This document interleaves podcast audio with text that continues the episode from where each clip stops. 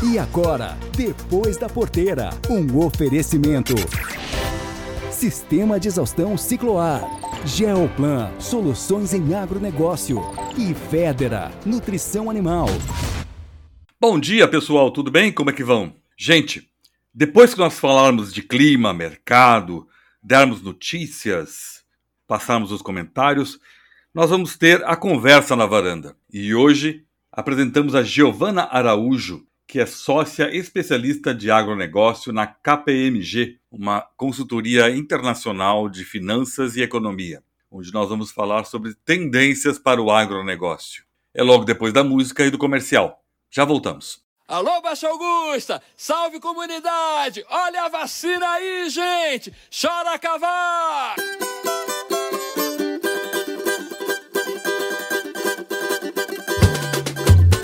Vacina!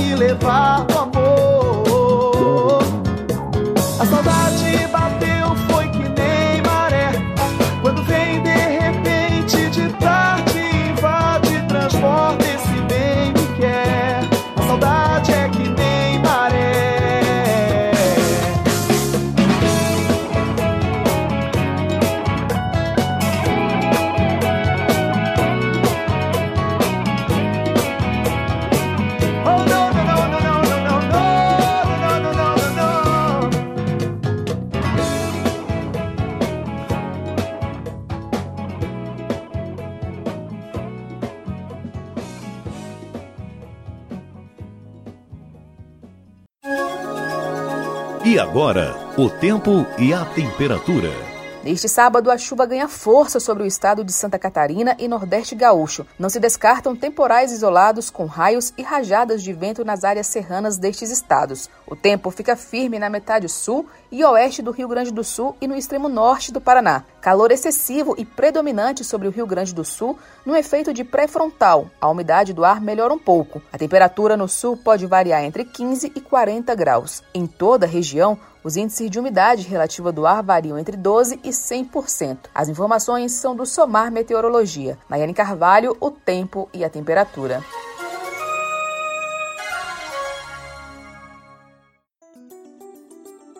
Soja, milho, boi gordo, preço do leite. Vem aí as informações do mercado agropecuário. As cotações dos contratos de primeiro vencimento do milho e da soja em Chicago apresentaram quedas de 3% e 1%, respectivamente, no fechamento desta quinta-feira, quando comparado com o fechamento da semana passada. Com oleaginosa cotada a 13 dólares e 65 centavos por bushel e o milho a 4 dólares e 24 por bushel. A principal justificativa para isso vem das perspectivas de volta das chuvas em parte relevante da região sul do Brasil e também da Argentina. É válido destacar também que nessa quarta-feira o USDA divulgou seu relatório de oferta e demanda para uma série de commodities. No caso da soja, o tom do relatório foi positivo na medida em que imprimiu uma revisão para baixo da safra na América do Sul da ordem de 9,5 milhões de toneladas. Embora pareça tímido, essa redução da produção já leva a relação estoque-uso da oleaginosa na safra 21-22 para patamares ainda inferiores aos observados na safra passada, o que deve limitar o espaço para a continuidade das quedas das cotações do grão em Chicago. No caso do milho, a mensagem é parecida com a da soja. Embora o SDA tenha revisado para cima os estoques de passagem nos Estados Unidos, o órgão reduziu a produção global diante das perdas da safra no Brasil e na Argentina e aumentou ligeiramente sua projeção de consumo. O resultado disso foi um corte dos estoques finais mundiais, o que também é positivo para os preços do cereal. Indo para o mercado de arroz, já há preocupações pontuais com o desenvolvimento da cultura no Rio Grande do Sul, já que a maioria da lavoura gaúcha encontra-se num momento sensível de florescimento e que qualquer falta de chuva poderá impactar no rendimento final do cereal. Portanto, a confirmação da volta das precipitações na região é essencial para evitar perdas.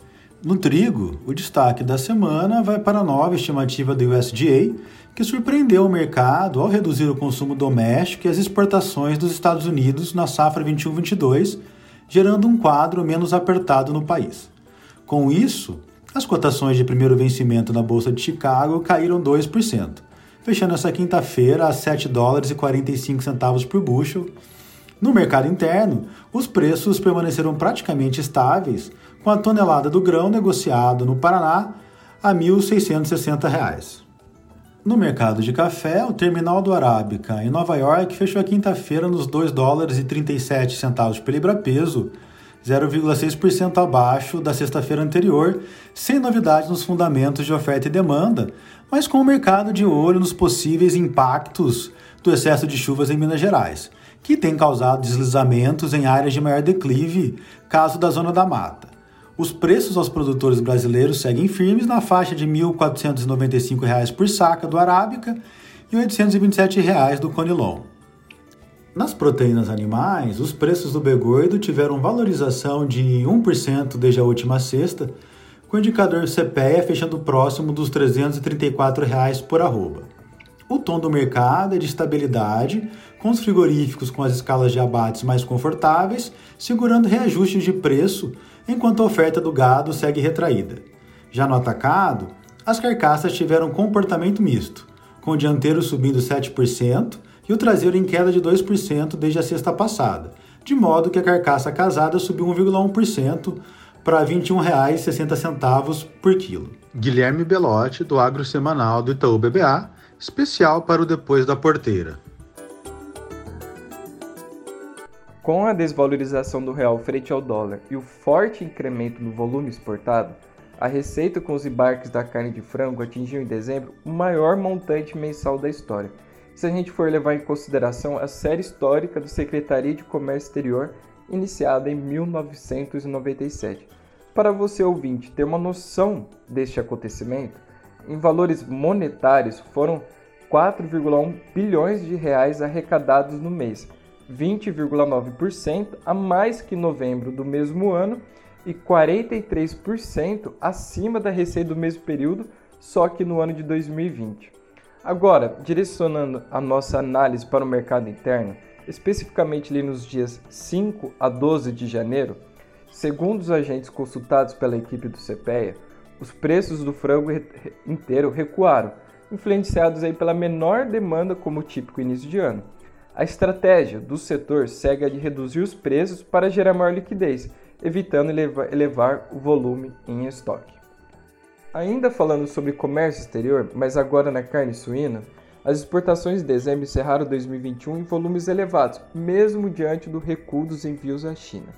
De acordo com os dados da Secretaria de Comércio Exterior, compilados por pesquisadores do CPE em dezembro, foram escoados 88,3 mil toneladas de carne suína, incluindo produtos in natura e processados, volume de 13,2% superior ao novembro de 2021 e 7,3% acima do registrado em dezembro do ano passado.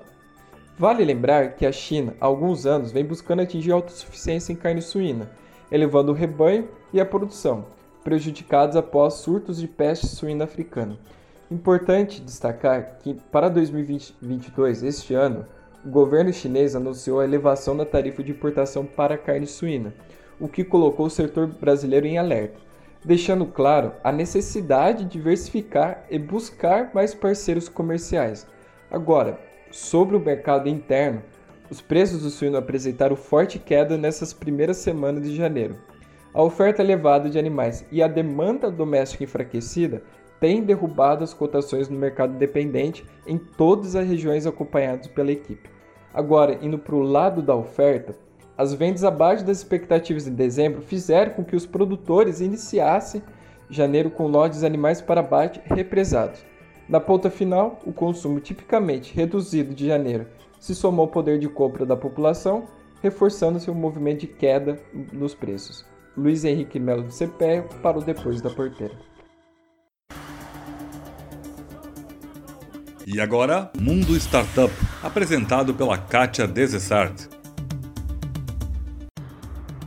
As fazendas verticais vão mais que triplicar seu mercado de 3,1 bilhões de dólares em 2021 para 9,7 bilhões de dólares em 2026, segundo uma pesquisa divulgada pela consultoria Marketing Markets.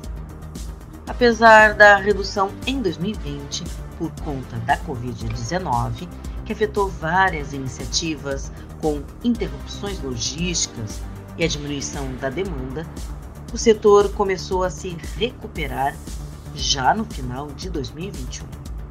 A crescente conscientização sobre higiene e segurança alimentar com o conceito de Lockdown Economy ou economia de baixo contato também aumenta a demanda pela agricultura vertical e seus produtos, afirma o relatório da consultoria.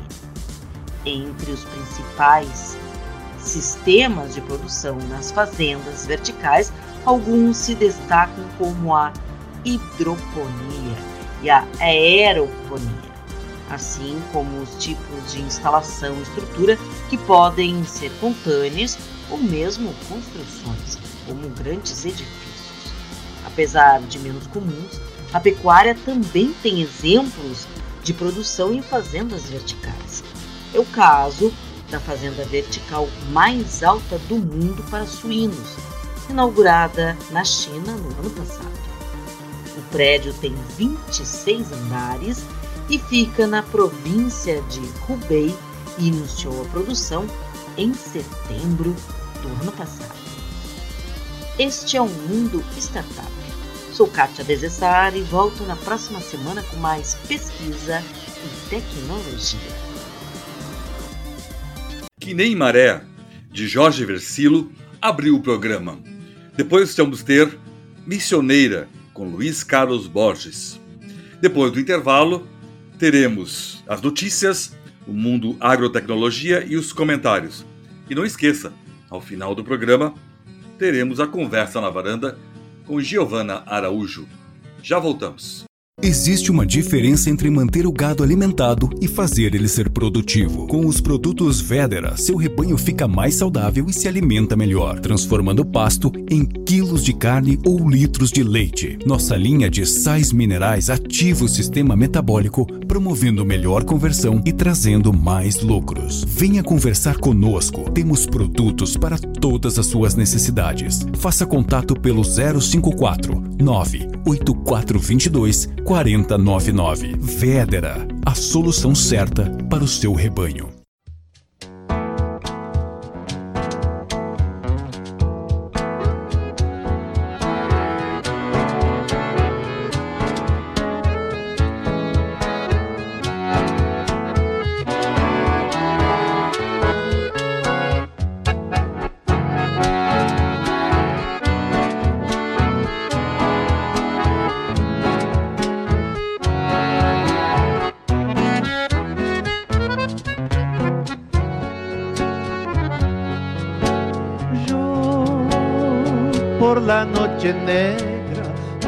Cabellos.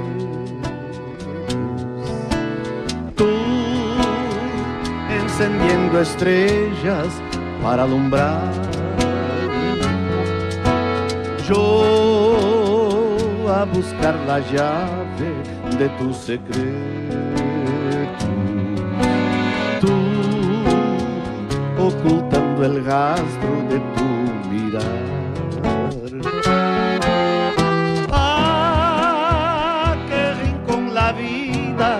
llevo tus pasos, flor de misiones que me ha mandado Dios.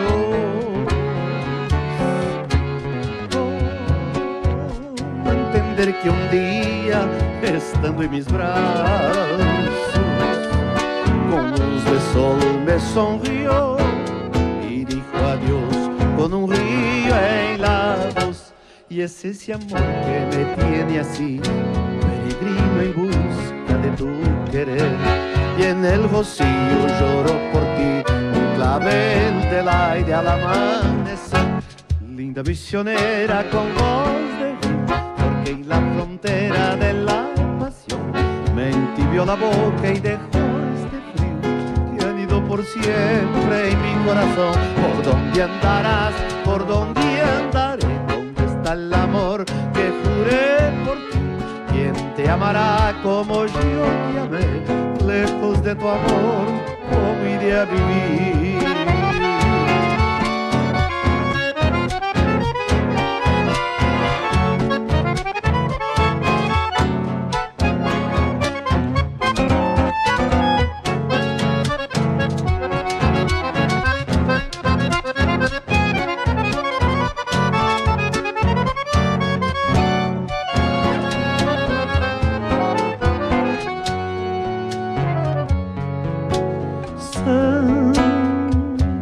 Del barrancal, tierra colorada. Arde en la sol del rostro, el sol que se va. Yo, caminante triste por la quebrada, solo a seguir mi rumbo de soledad.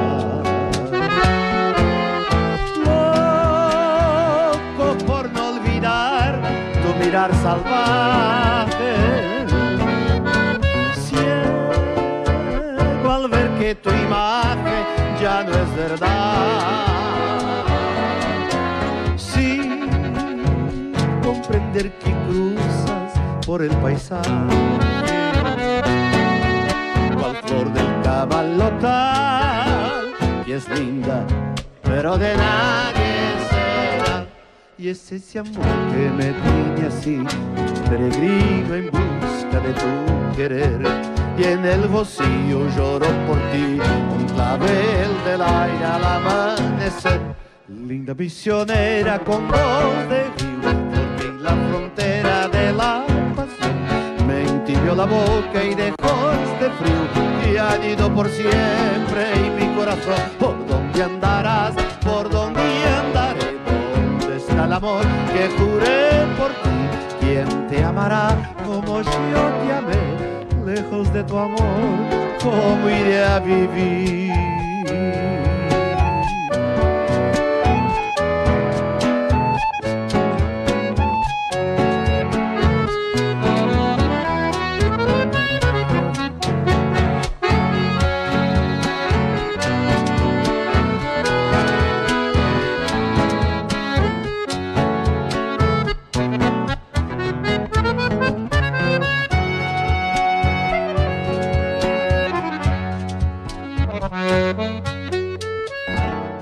E agora, Agro Repórter, o agronegócio em notícias. Bom dia. Estiagem. O vice-governador gaúcho Ranolfo Vieira Júnior e a secretária da Agricultura Silvana Covatti estiveram em Santo Ângelo, um dos municípios atingidos pela estiagem, para acompanhar a visita da ministra da Agricultura Tereza Cristina, que veio ao Rio Grande do Sul ontem para avaliar de perto o problema grave da estiagem. O vice-governador destacou que a medida mais importante é o projeto Avançar, para o qual já foram anunciados 4 bilhões e 500 milhões de reais em investimentos. Para a agropecuária e o desenvolvimento rural, são 275 milhões e 900 mil reais, e deste valor, 201 milhões e 400 mil reais serão para a qualificação da irrigação, ou seja, 73% do valor do avançar na agropecuária será aplicado exatamente nesse tema que estamos discutindo, detalhou. Até ontem, quarta-feira, 200 municípios decretaram situação de emergência no Rio Grande do Sul, em decorrência da estiagem. E segundo a Emater, até 7 de janeiro, 195 mil propriedades registravam perdas na agropecuária por conta da estiagem. Irrigação. Os recursos para a execução do avançar na agropecuária e do desenvolvimento rural devem estar operacionais na próxima semana. Neste momento, a Secretaria da Agricultura vem concluindo os termos de referência necessários aos processos licitatórios das obras relacionadas à reservação de água no Rio Grande do Sul. No primeiro momento, serão viabilizadas quatro licitações para concretizar a perfuração de 750 poços, a implantação das 750 torres metálicas e caixas d'água escavação de 6 microaçudes e implantação de 1.500 cisternas. Lançado em 2 de dezembro do ano passado, o avançar na agropecuária e no desenvolvimento rural previu investimento de 275 milhões e 900 mil reais. Este aporte de recursos representa o dobro do que já foi investido no setor nos últimos 10 anos. Telefonia o leilão para a implementação da quinta geração de telefonia móvel e de banda larga, o chamado 5G, realizado no início de novembro, foi muito comemorado por diversos setores da economia. E a razão principal de tanta euforia é a expectativa em relação a tudo o que pode proporcionar a velocidade de rede até 100 vezes superior à utilizada hoje em muitos lugares do país. Isso, na prática, representa melhorar a estrutura para impulsionar negócios para muitos segmentos, entre eles o do agronegócio. Toda essa transformação digital no campo, além de garantir uma produção mais sustentável, poderá elevar o potencial produtivo do agronegócio brasileiro, sinalizam estimativas de diversos órgãos e consultorias.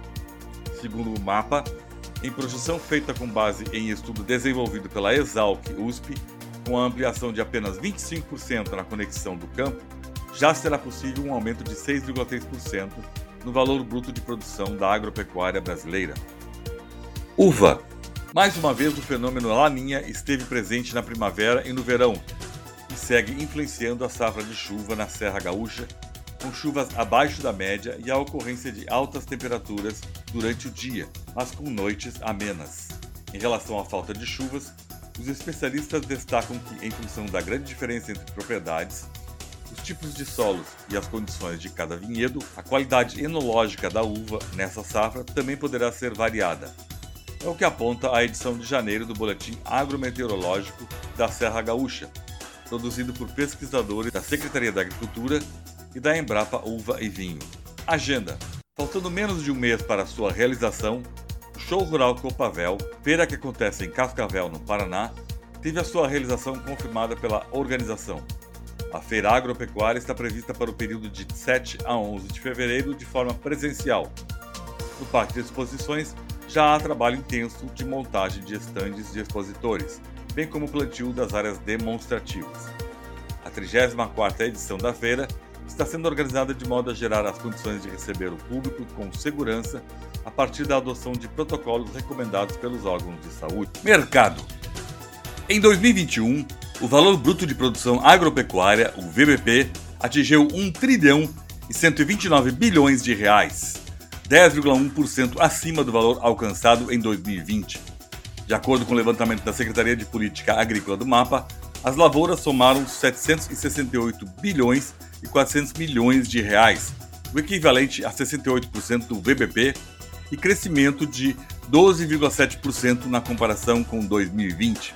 Pecuária, 360 bilhões e 800 milhões de reais, 32% do VBP e alta de 4,9%. A nota técnica do governo federal aponta que três fatores podem ser citados como impulsionadores desse crescimento: preços favoráveis, quantidades produzidas e o mercado internacional, que em geral tem sido favorável para vários desses produtos. O mercado internacional e os preços foram os mais relevantes desses fatores, diz a nota. Para este ano, as perspectivas de produção do agro permanecem positivas, com valor estimado em 1 trilhão e 162 bilhões de reais, 2,9% acima do obtido em 2021. Sementes. Prazo para manifestação de interesse na adesão ao programa Sementes Forrageiras da Secretaria da Agricultura do Rio Grande do Sul encerra-se neste sábado, dia 15 de janeiro. O levantamento avaliará qual será o aporte de recursos necessários para a operacionalização do programa em 2022.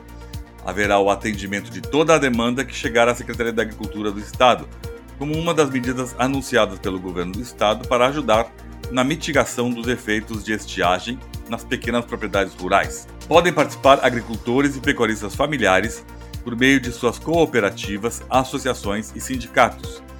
Os recursos serão operacionalizados via financiamento subsidiado, conforme regras do Fundo Estadual de Apoio ao Desenvolvimento dos Pequenos Produtores Rurais, o FEAPER. ICMS o projeto que regulamenta a cobrança do Imposto sobre Circulação de Mercadorias e Serviços, o ICMS, em operações interestaduais, foi sancionado na última segunda-feira pelo presidente Jair Bolsonaro. A nova lei partiu do substitutivo ao PLP 32 de 2021, de autoria do senador Cid Gomes, do PDT do Ceará, que destaca a importância da medida. Essa matéria é fundamental para todos os estados e hoje pelo menos 23, 24 estados recebem mercadorias de três ou quatro estados brasileiros. Isso já é praxe. Os estados que enviam a mercadoria ficam com um percentual do ICMS e os estados que recebem ficam com outro percentual. O senador Jacques Wagner, do PT da Bahia, esclareceu que a medida sancionada não representa um aumento de custo para as companhias companhias. Não há perda para ninguém, porque assim já é feito há cinco anos. Apenas nós estamos cumprindo a determinação do Supremo Tribunal Federal, no sentido que, para a continuidade da cobrança, era necessário essa lei complementar as especificações por lei complementar eram necessárias desde 2015. Na época, uma emenda constitucional criou regras para as empresas pagarem o tributo à unidade da federação que recebia o produto ou serviço. Até o fim de 2021, a cobrança do ICMS em operações entre estados era regida por um convênio estabelecido no Conselho Nacional de Política Fazendária, o CONFAS, mas o Supremo Tribunal Federal exigiu a edição de uma lei complementar para regulamentar a questão. A vigência do convênio terminou do ano passado, porém, a nova lei só vai passar a valer dentro de 90 dias, já que se trata de regra tributária. Reportagem Marquesan Araújo. Soja. O Instituto Soja Livre apresenta variedades de soja convencional para os produtores mato-grossenses no Dia de Negócios e Tecnologias de Netec, em Canarana, e em visita técnica no Centro Tecnológico Parecis CETECNO, em Campo Novo do Parecis. Os eventos abrem a agenda de participações da entidade em feiras e dias de campo em 2022. O Dinetec reúne mais de 80 expositores e o Instituto Soja Livre está com um estande onde mostra o campo experimental com as variedades. Neste ano, são três lançamentos da Embrapa: BRS 7582, BRS 7781 e BRS 8581, além de cultivares já conhecidas. A visita técnica ao CETEC no Parecis será realizada dias 17 e 18 de janeiro e é organizada pela Associação dos Produtores de Soja e Milho de Mato Grosso, a ProSoja. O Centro Tecnológico tem como objetivo oferecer aos agricultores diversas cultivares para o manejo de solo com textura arenosa. De acordo com o Dr. Odilon Lemos, pesquisador da Embrapa e diretor técnico do Instituto Soja Livre, serão boas oportunidades para os agricultores do estado. Segundo ele, os produtores rurais poderão conhecer melhor cada variedade, as características e quais podem melhorar o seu sistema de produção para que possam cultivar soja convencional conforme a sua escolha. Tiele Bairros, para o Agro Repórter. Este foi o Agro Repórter, o agronegócio em notícias. E agora, Momento Agrotecnologia, apresentado por Arno Dalmayer. Olá, hoje eu quero lhe pedir licença outra vez, meu caro ouvinte, para falar de uma pessoa. Uma pessoa que foi muito importante para a mecanização agrícola brasileira, para a indústria de máquinas agrícolas e para a agricultura brasileira como um todo. Eu me refiro a Paulo Hermann. Paulo Renato Hermann, nascido em São Lourenço do Sul, no interior de São Lourenço do Sul, no Rio Grande do Sul, completou a sua carga de atividade no dia 5 de janeiro deste ano na tão conhecida John Deere. Porque o Paulo Hermann, agora ao se retirar do cenário da indústria de tratores, coletadeiras, eh, plantadeiras e pulverizadores, eh, exercia o cargo de presidente da John Deere Brasil e vice-presidente da John Deere América Latina, Latinoamérica ou, enfim, uma região específica da fábrica. Este engenheiro agrícola formou-se nas primeiras turmas da Universidade Federal de Pelotas em 1979 e exerceu de imediato uma função importante no Centro Nacional de Engenharia Agrícola, sediado à época em Iperó, ao lado de Sorocaba, e que foi um centro balizador das ações de desenvolvimento, de ensaio de máquinas agrícolas. Extinto o Centro Nacional de Engenharia Agrícola, o CENEA, pelo governo federal, na época, em nome da desburocratização, Paulo Hermann passou por outras empresas de máquinas agrícolas, eh, por outras fábricas de tratores, até que em 1999 ele foi incorporado à área de marketing da John Deere, onde ele galgou carreira, iniciou a sua carreira como gerente, depois foi diretor e depois, eh, há cerca de 10 anos, um pouco mais, ele foi galgado ao cargo de presidente da John Deere e fez um trabalho espetacular de crescimento da empresa, de consolidação da marca, tanto que hoje a John Deere é líder de vendas de tratores, de coletadeiras do Brasil. Então eu quero saudar o Paulo Hermann e desejar uma vida longa nesta sua aposentadoria, que não é aposentadoria, ele vai continuar nativa, ele vai continuar nos brindando com a sua presença, com a sua sapiência nas palestras, nas entrevistas, em todos os momentos que ele tiver contato com a mídia e com a agricultura brasileira. Seja saudado, Paulo Hermann. E agora, a informação de cocheira que só os nossos colunistas viram. Olá, meus amigos do Depois da Porteira, muito bom dia. Se além do tradicional chimarrão você é apreciador de um café de qualidade, já sentiu no bolso a alta do preço desse produto. Existem boas razões para justificar os aumentos. O Brasil é o maior produtor e exportador além de ser o segundo maior consumidor desse produto. Assim como a falta de chuva prejudica as lavouras do sul do país, o clima também foi um algoz nas áreas produtoras dessa cultura. Diga-se, a bebida mais consumida no planeta depois da água. Minas Gerais, São Paulo e o Paraná sofreram uma seca prolongada, como se não bastasse geadas simultâneas. Segundo alguns analistas, 300 mil hectares foram afetados por esses problemas, uns mais, outros menos. O fato é que a próxima safra está seriamente comprometida. O consumo interno ultrapassa 20 milhões de sacas. As exportações já chegaram a 40 milhões. A conta é simples. Por ano, são necessárias por volta de 60 milhões de sacas de 60 quilos. De acordo com a Companhia Nacional de Abastecimento, a CONAB, a safra 21-22 de café arábica foi de 31 milhões e 420 mil sacas, uma queda de 35,5% em relação à safra anterior. Mesmo adicionando a safra de Conilon, uma outra variedade que foi recorde, 16 milhões e 290 mil sacas, o total não chega a 48 milhões de sacas. E mais, devido aos graves problemas climáticos, a colheita da safra 2022-23, que começará agora em maio, também será pequena. Como não há estoques nem aqui nem nos grandes compradores, a situação é bem complicada.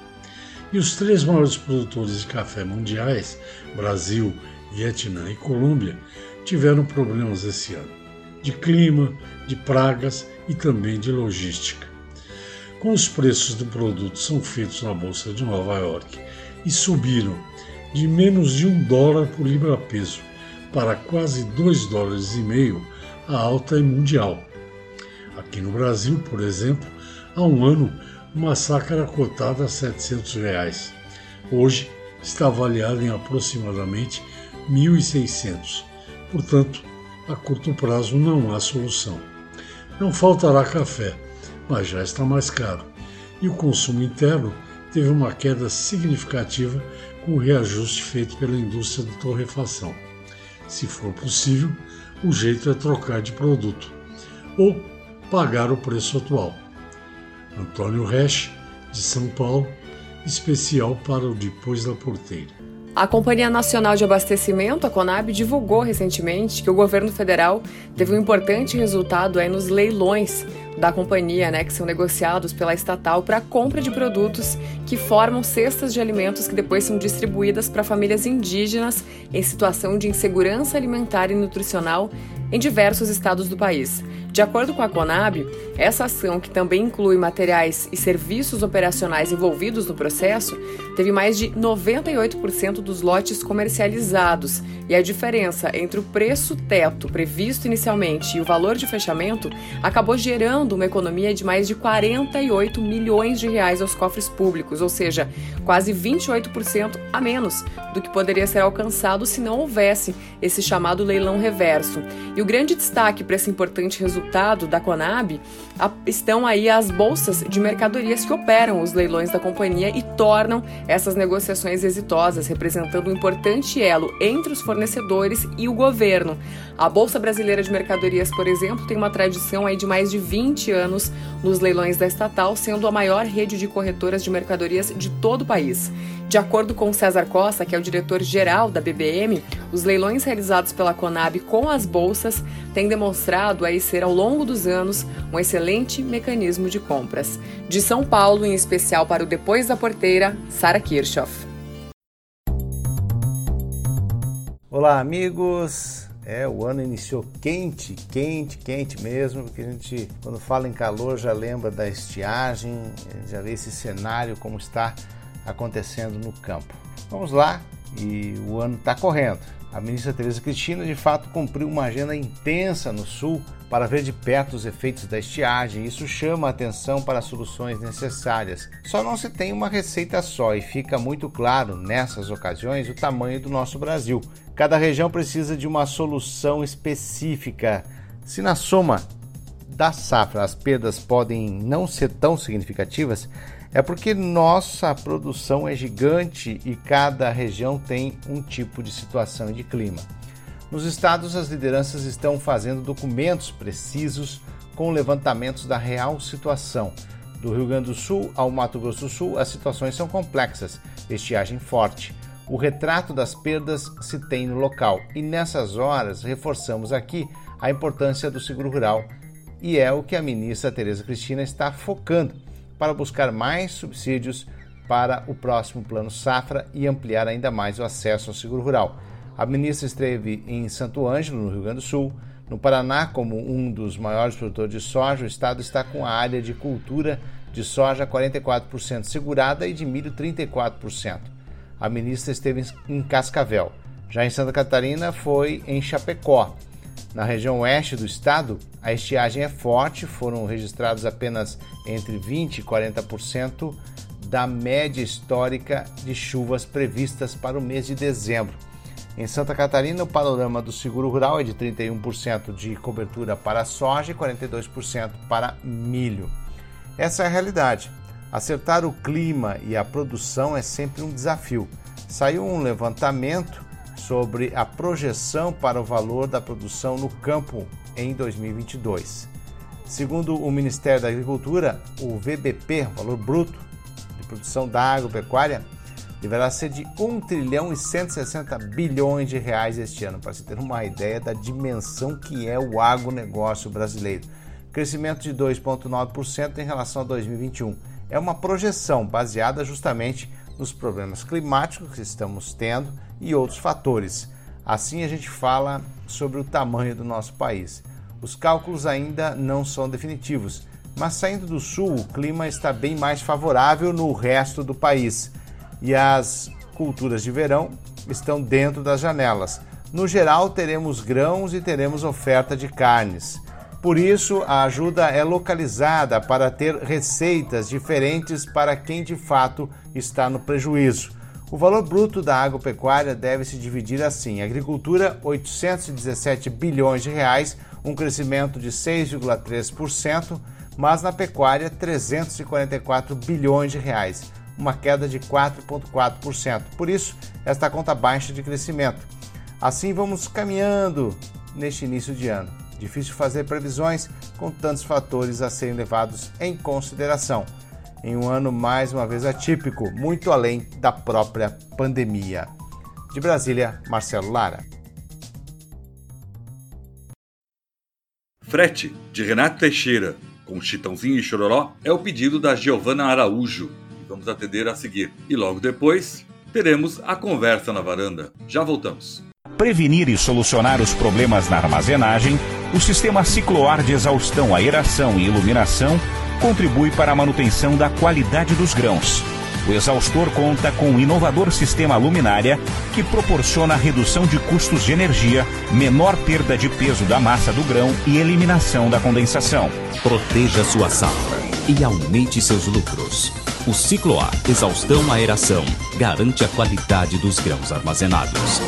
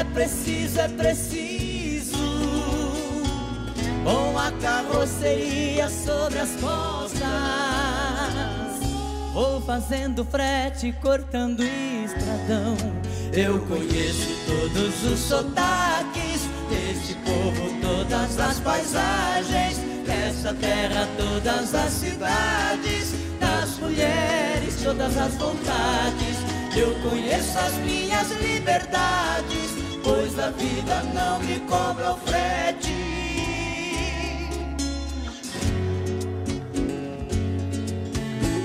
Por onde eu passei, deixei saudade. A poeira é minha vitamina. Nunca misturei mulher com parafuso. Mas não nego a elas meus apertos, coisas do destino e do meu jeito. Sou irmão de estrada e acho muito bom. Bom demais. Eu Conheço todos os sotaques desse povo, todas as paisagens desta terra, todas as cidades, das mulheres, todas as vontades. Eu conheço as minhas liberdades, pois a vida não me cobra o frete.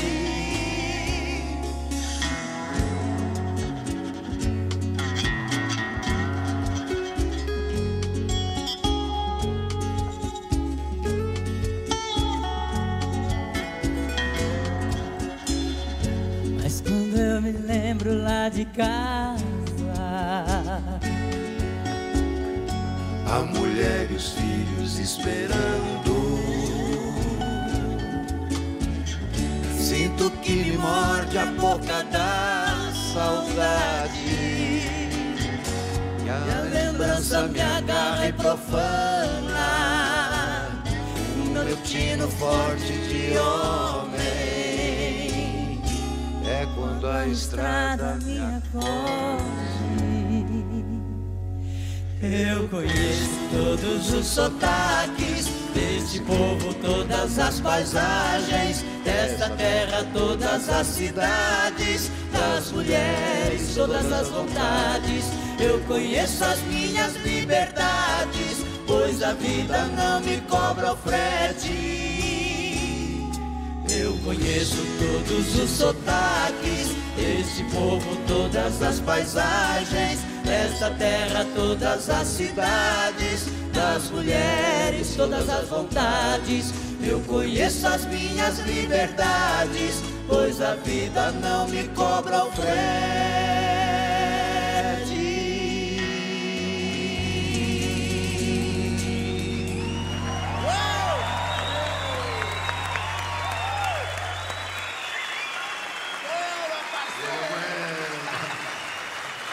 legal, obrigado.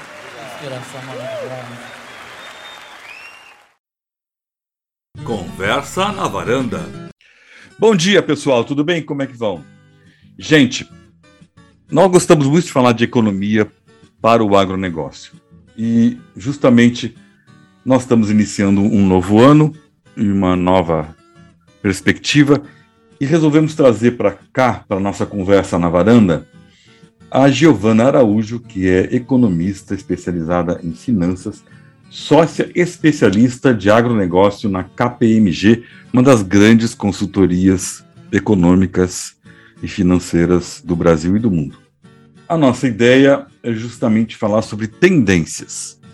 Quais seriam as tendências mais marcantes para o agronegócio daqui para frente? Que a Giovana, que está há mais de 30 anos no agronegócio, né, vê como tendência para o setor, antes, dentro e, durante, e depois da porteira. Nós vamos bater um papo sobre isto e acho que é importante o produtor rural ter um acompanhamento desta perspectiva para poder tomar suas decisões mais acertadamente. Bom dia, Giovana, tudo bem? Como é que vai? Bom dia, Nelson. É um prazer aqui estar com você hoje. Obrigada pelo convite. Bom Prazer. dia a todos. O prazer é nosso. Bom, vamos lá. O que que tu analisou rapidamente assim do encerramento da década passada, que foi o ano passado, e justamente o que que tu analisou de lá para frente? Qual é o momento atual do Brasil no agronegócio, ele e mundial? Então vamos lá. O agronegócio ele se destacou, né? Quando você pega esse recorte que você está sugerindo aí, né? Então a safra 19, 20, 20, 21. Acho que o pr- primeiro, primeiro aspecto que chama a atenção é a questão do crescimento. É um setor que tem crescido de uma forma consistente ao longo dos anos. Então, particularmente nessa última década, um crescimento impulsionado por tecnologias de diversa natureza, então tecnologias físicas, né, tecnologias biológicas, e agora, nesse recorte, de forma mais intensiva nos dois últimos anos, as tecnologias digitais. Uhum, uhum. Então, essa é uma nova fronteira de crescimento né, para o agronegócio e, e, portanto, uma expectativa aí, abre aí avenidas de oportunidades né, de geração de valor. Né? Então, eu acho que o principal aspecto aqui é o crescimento, é o que chama atenção. Né? Uhum. É um setor que tem crescido e que tem perspectivas ah, muito interessantes de continuar crescendo, dada a competitividade que o Brasil tem eh, globalmente nesse segmento. Certo. Ok.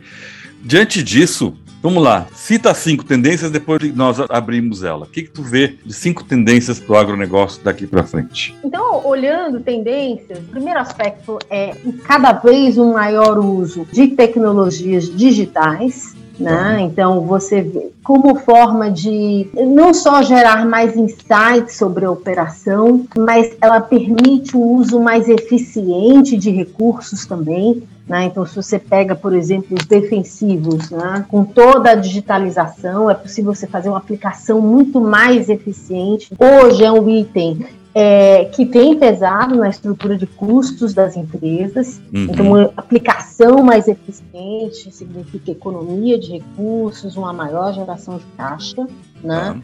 É, esse é um aspecto.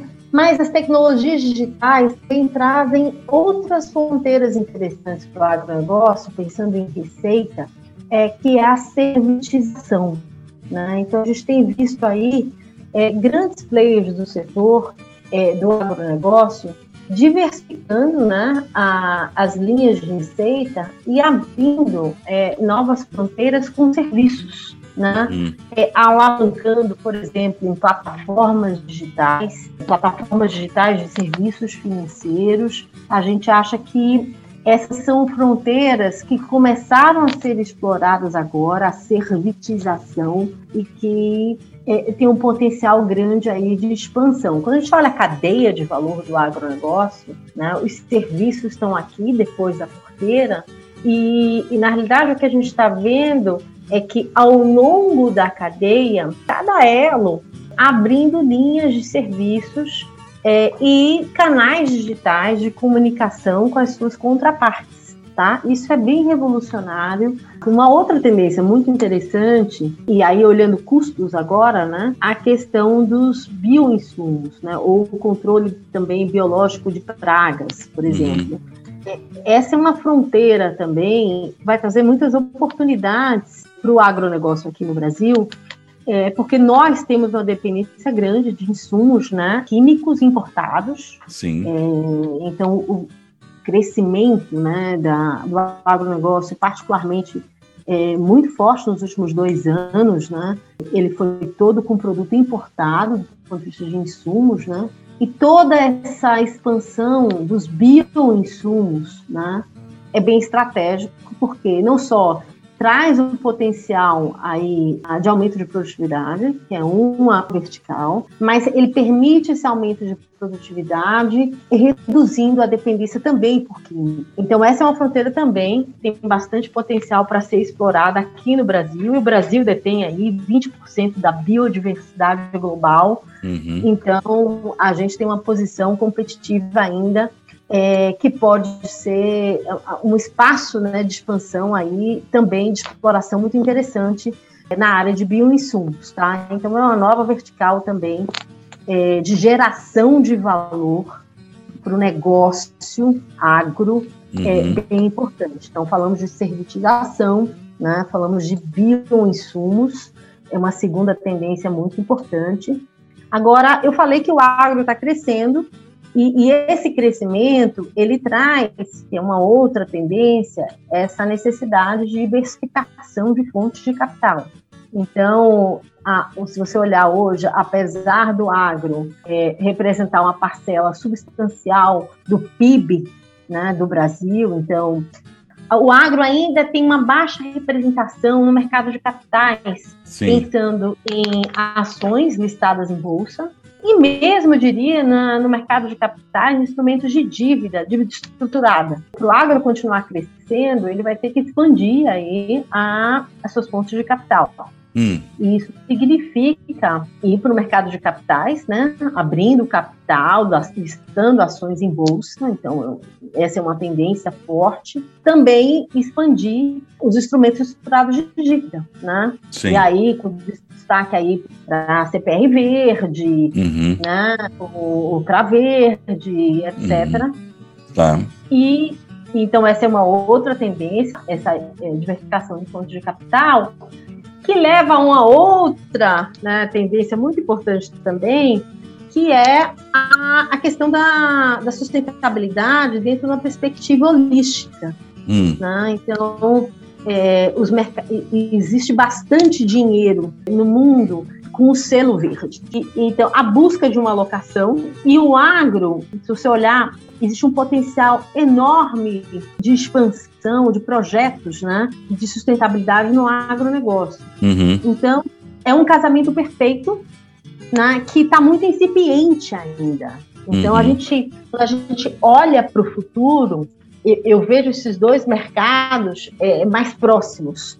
Tá. Quer dizer, esse mercado de capitais com apetite para investimentos de sustentabilidade e o agro é, é, direcionando não só para esse diálogo de sustentabilidade, estruturando a sua agenda de sustentabilidade, mas também avançando aí nas frentes de sustentabilidade. Então, essa é uma outra tendência que vai dar uma, um fôlego importante para o agronegócio, esse casamento que ainda é muito embrionário na nossa visão aqui. Né? Gente, vamos fazer um intervalo e a gente já volta a conversar com a Giovana. A Climatempo é a principal parceira do produtor rural quando o assunto é planejamento e rentabilidade no campo. Com o AgroClima Pro, você pode consultar relatórios, previsões para até seis meses e acompanhamento da chuva em tempo real. Tudo isso de onde você estiver. Monitore a sua fazenda talhão por talhão, otimize o seu plantio e planeje a sua safra para ter mais produtividade. Acesse agroclimapro.com.br.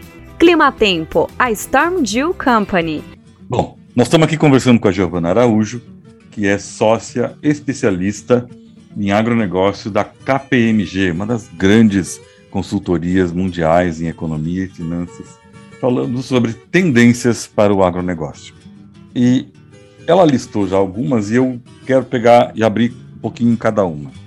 De trás para frente, esse movimento de CPR Verde, Fiagro e outros que começa a crescer, que a partir de tendências de governos anteriores para cá querem sair do financiamento da agricultura, querem deixar de ter grande participação naquele, no, nos, nos recursos para a agricultura, pelo menos para os grandes produtores, ou médios, digamos, a classe média alta e os grandes produtores, e ficar mais para os pequenos, que têm mais dificuldade de recurso. Do que eu já vi até agora desses papéis, certo?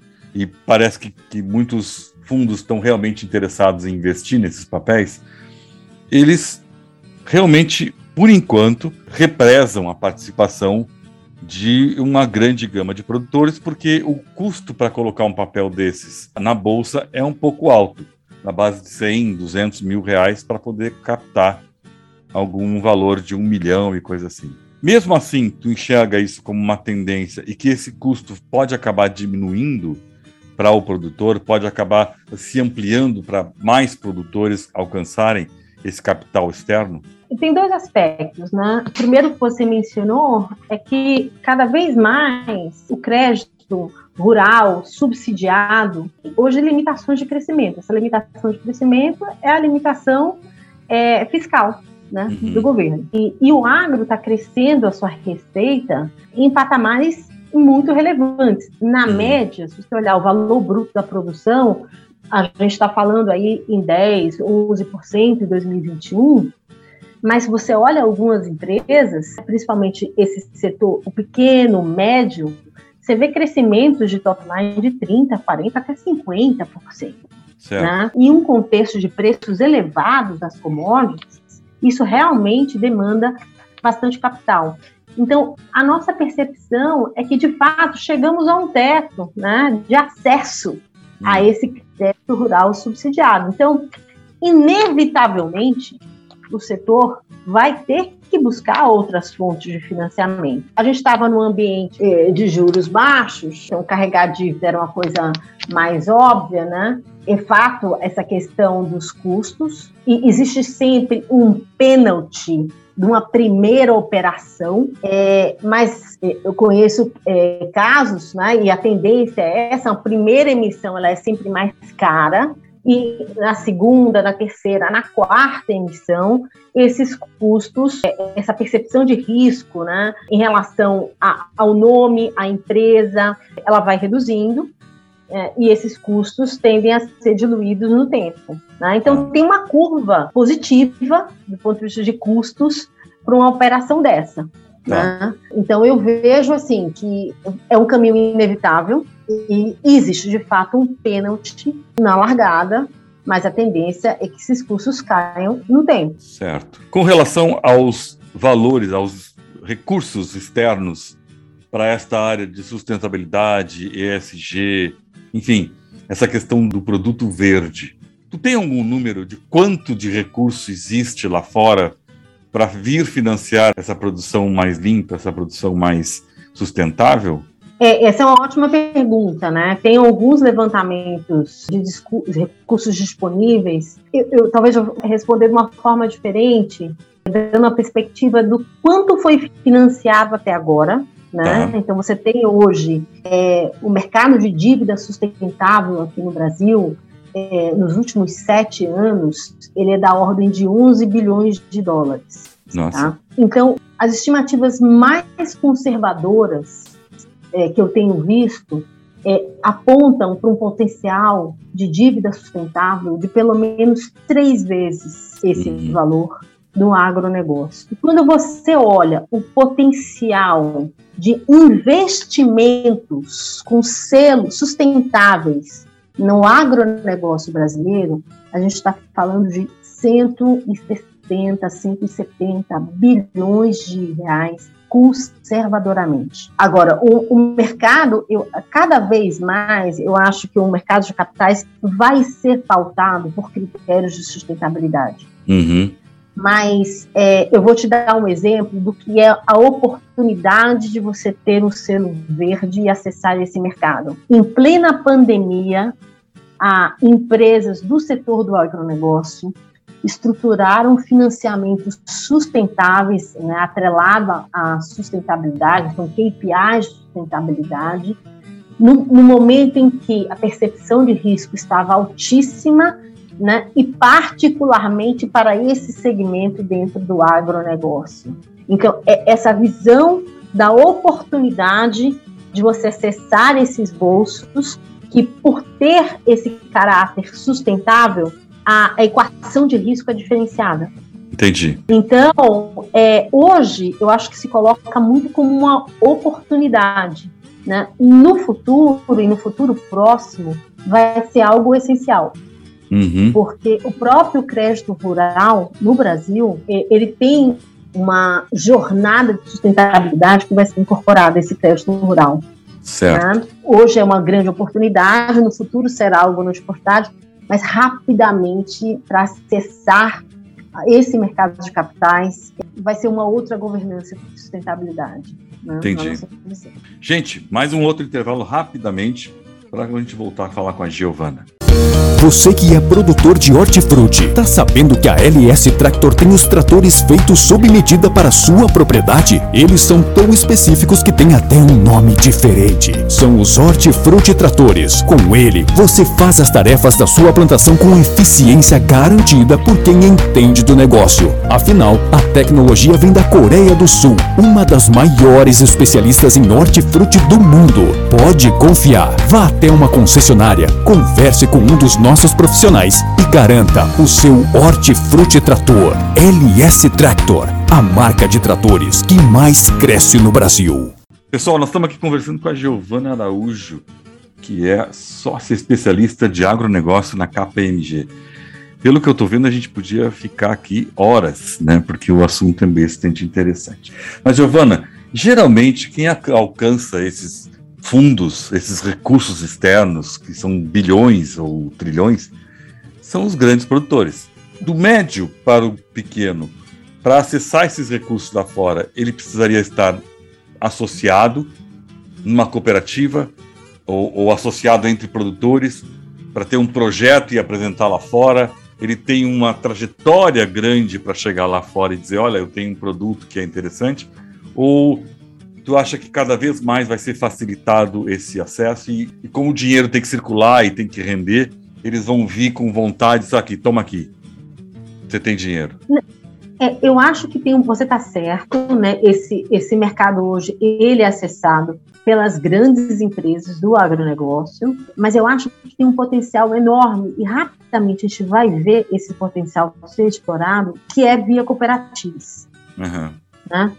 Então, a, as cooperativas buscarem o mercado de capitais. Né? Eu já vi várias, e inclusive falarem para mim, Giovana, já fizemos a conta, passo para frente, é mais caro, não compensa, etc. Mas, como eu falei, vai ser inevitável esse caminho. E vai ser uma forma do pequeno e do médio, né, do pequeno cooperado, né, é, acessar esse benefício. Né? Entendi. É, e quer queira, quer não, a cooperativa é um grande diluidor de custos. Uhum. Né? Então será assim também para o acesso a instrumentos de dívida, de dívida, né? É, no mercado financeiro. Né? Então a gente vê essa como inclusive uma tendência dentro do mercado de capitais. Agora, uma outra tendência que são as plataformas digitais de serviços financeiros. Né? A gente tem que Uhum. ter em mente que o mercado de capitais, né, o mercado financeiro, o mercado de crédito, meios de pagamento, vai estar sendo revolucionado com o Open Banking. E, e os serviços financeiros que antes ficavam muito concentrados nos bancos, né? Hoje você tem uma- uma- uma- já uma série de fintechs e, e a possibilidade até de estruturação de fiagros, né? Para captação de recursos dentro de, de cadeias específicas. Tudo isso para dizer que a gente vai ver uma diversificação muito grande de instrumentos, meios mas é inevitável esse caminho para operações diferenciadas de dívida, diferente do que a gente viu até então, né? E o médio vai acessar isso é, via cooperativas, inevitavelmente, né? Entendi, entendi. Bom, na outra tendência são os, o mercado de capitais. Nós estamos falando da parte financeira toda. Como que um produtor hoje pode. Ele faria o quê? Ele pegaria, criaria uma holding e transformaria a sua propriedade em uma empresa com ações e colocaria na bolsa. Era mais ou menos isso que você imaginou quando você falou em tendência? Não, quando eu falei em abertura de capital, é um pouco o movimento que a gente viu, tem visto, é uma tendência já observada no mercado. Né? Então, por exemplo, ao, ao longo de 2021, a gente viu algumas empresas listarem as suas ações na bolsa, né? É, elos, inclusive, que não- até então não eram vistos no mercado brasileiro. Por exemplo, a gente viu a Boa Safra Sementes, né, uma empresa Tá. é, do setor de insumos, listar as suas ações em bolsa, né, abrir o seu capital, listar essas ações em bolsa, é, que é um movimento de diversificação de fontes de capital. Ela foi no mercado buscar equity. Tá, mas Giovana, você está falando de né? empresas, empresas, né? Não, não é uma- um, ca- caminho para um produtor rural que tem lá 5 mil hectares ou para baixo de 5 mil hectares. Ele não pode abrir o capital. Né? Não é, para pro ele, pequeno né? produtor, é, para o pequeno produtor não é opção, é realmente, realmente, o, o pequeno produtor não é opção acessar o mercado de equity. Sim. É uma, opção, é uma opção acessar o mercado de dívida através de uma cooperativa. Dentro da porteira, especificamente, além do bioinsumo e da digitalização. Uma outra tendência, tu vê como o crescimento de novos produtos ou a soja vai ficar continuando a ser a grande rainha do agronegócio brasileiro? É, dentro da porteira, é, eu- a tendência da integração lavoura, pecuária, floresta, Ok. né? que vai dentro dessa vertical de você gerar mais valor sobre a mesma base de ativos. Tá? Tá. Tem muito espaço para fazer isso, muito mais do que a gente imagina. Né? Uhum. De novo, aqui é, você pode conectar sim é, com financiamento subsidiado ou atrelado à sustentabilidade. Né? Tá. Eu acho que também é, é, é uma avenida para se explorar. Né? Uhum. Né? E aí você me perguntou do pequeno produtor. Então, por exemplo, os bancos, né, como o Banco Itaú, ele tem linha hoje para financiar a recuperação de pastagens degradadas, né? uhum. né? É, então, existem canais que vão sendo abertos para esse pequeno produtor é, explorar né, é, essa avenida da sustentabilidade. Não só ele gera mais valor sobre a base de ativos, como ele acessa um capital diferenciado para fazer isso. Tá. Né? E eu não falei aqui, é super importante, que vai ser uma grande avenida de oportunidade para o pequeno produtor né, e para o agro, de uma forma geral, para o mercado de carbono. Uhum. Né? A, a, possibilidade de você sequestrar carbono é, e você receber né, de, é, dinheiro, né, quer dizer, pagamentos né, por serviços ambientais, também é uma tendência que vai se acelerar muito no agronegócio. Gente, essa conversa vai longe e a gente vai programar com a Giovana uma outra entrevista, porque realmente é fantástico. Nós estamos aqui na, na, na, nossa varanda, assim, eu, eu, eu não sei mais onde, para mim não poderia parar, mas enfim, nós temos o tempo do nosso programa. Giovana, muito obrigado, realmente é, adorei a conversa e a gente vai voltar muito logo a falar mais sobre essas questões, porque elas são importantíssimas no meio do agronegócio.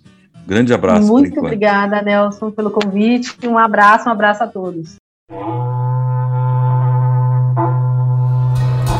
E o Depois da Porteira vai ficando por aqui, desejando a todos uma ótima semana. A apresentação é de Nelson Moreira e a produção é da Agropress Marketing e Comunicação. Agradeço a todos pela audiência, espero encontrá-los no próximo programa. Um abraço e até lá!